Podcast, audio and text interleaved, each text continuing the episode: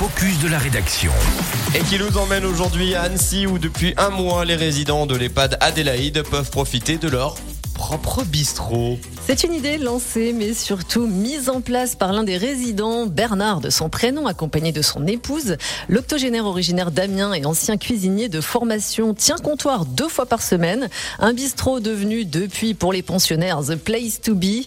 Une idée largement validée par le directeur de la résidence, soucieux d'offrir une autre image des EHPAD. Mais c'est génial, mais qu'est-ce qu'il propose Bernard? Eh bien, chaque mardi et chaque jeudi, les résidents sont au rendez-vous de 15h à 16h et le café ne désemplit pas. Bernard leur sert évidemment du thé, du café et peut-être bientôt de la bière sans alcool, mais pas que. Ils peuvent également savourer des gâteaux maison.